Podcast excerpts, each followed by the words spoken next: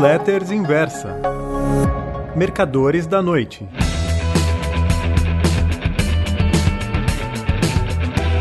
Oi, meus amigos.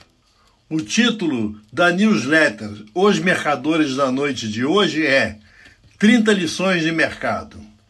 Nos próximos dias, a Inversa vai iniciar a pré-venda de meu 18º livro, 30 lições de mercado, o oitavo que escrevo tendo como palco o mundo das finanças. Alguns desses oito são ficções, como Os Mercadores da Noite e Rapina. Outros, fábulas, casos de armadilha para Micamba.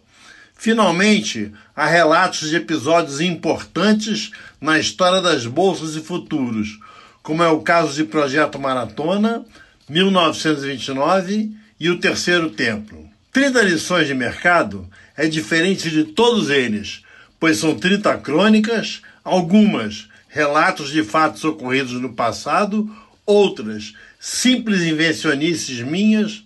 Finalmente, há aquelas nas quais misturei realidade e ficção. Acho importante o cara amigo leitor ficar sabendo que o termo lições não quer necessariamente dizer que estou querendo ensinar, mas sim mostrar o que aprendi, não raro às custas de perder muito dinheiro.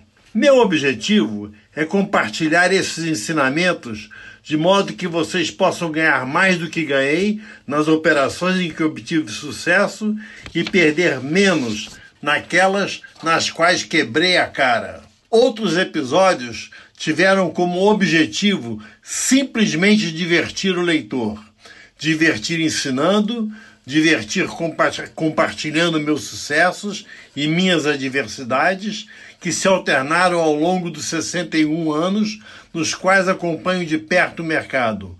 Primeiro como trader nacional e internacional, mais tarde como cronista e palestrante, como é o caso agora na inversa.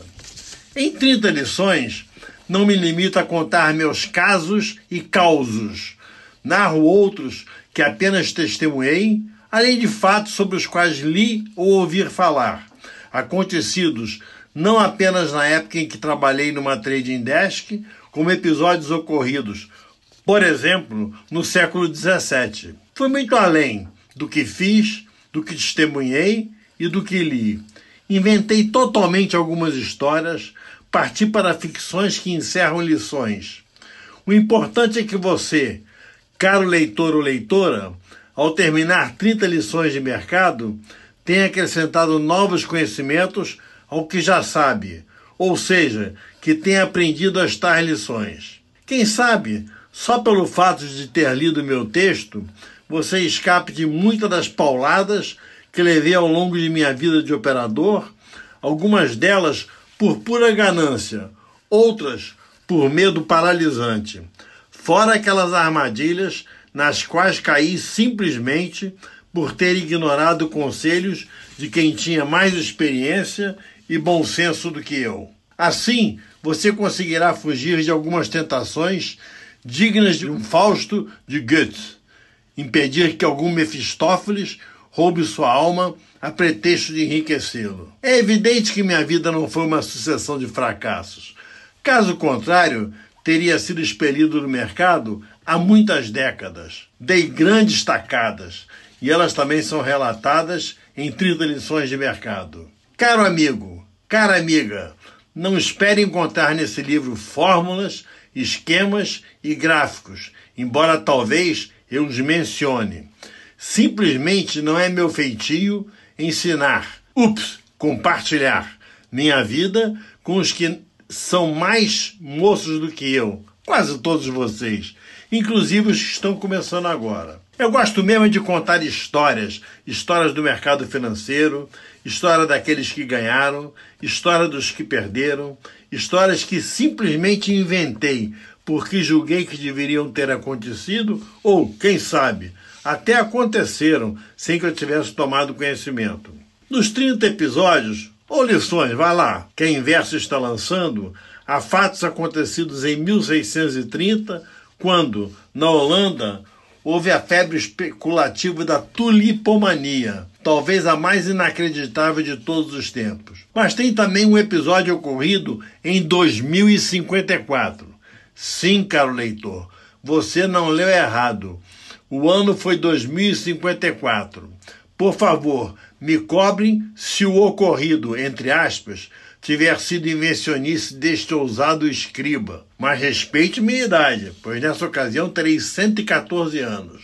Em Nas Barrancas do Araugaia, lição número 5, você saberá como perdi dinheiro, no, perdi dinheiro no mercado futuro de paládio, mesmo estando incomunicável, pescando tucunarés e pirarucus com os índios carajás na ilha do Bananal, na divisa entre os estados de Tocantins e Mato Grosso. Já em Caça ao Tesouro, lição 28, o amigo leitor poderá ver como consegui, muitas vezes, ganhar dinheiro simplesmente porque descobri antes da maioria, que determinada ação estava praticamente de graça, embora tivesse enorme potencial.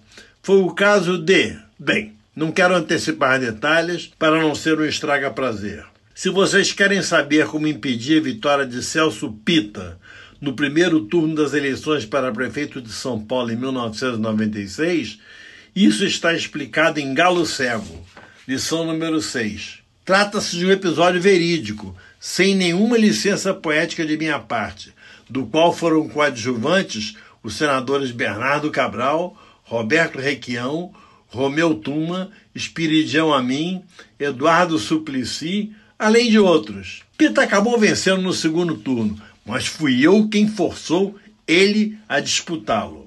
Talvez a especulação mais bem sucedida foi a que narrem No Ritmo das Patas de um Cavalo, lição 7 ambientada no verão de 1815, num campo próximo de um, de um povoado chamado Waterloo, cujo nome entrou para a história universal. Se você quiser saber quais foram os grandes traders do mercado brasileiro nas últimas décadas do século passado, assim como as façanhas perpetradas por eles, tudo isso está na lição 7, em festa de Jacu, Iambu não entra, ditado popular.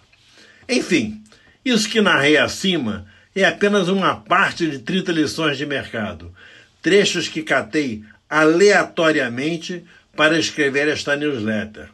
Quanto ao livro, de uma coisa tenho certeza: se você gosta do mercado, vai se divertir muito com o texto.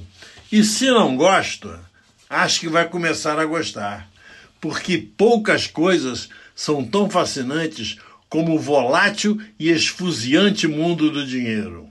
É o que tento demonstrar em 30 lições de mercado, que logo estará à sua disposição. Muito obrigado.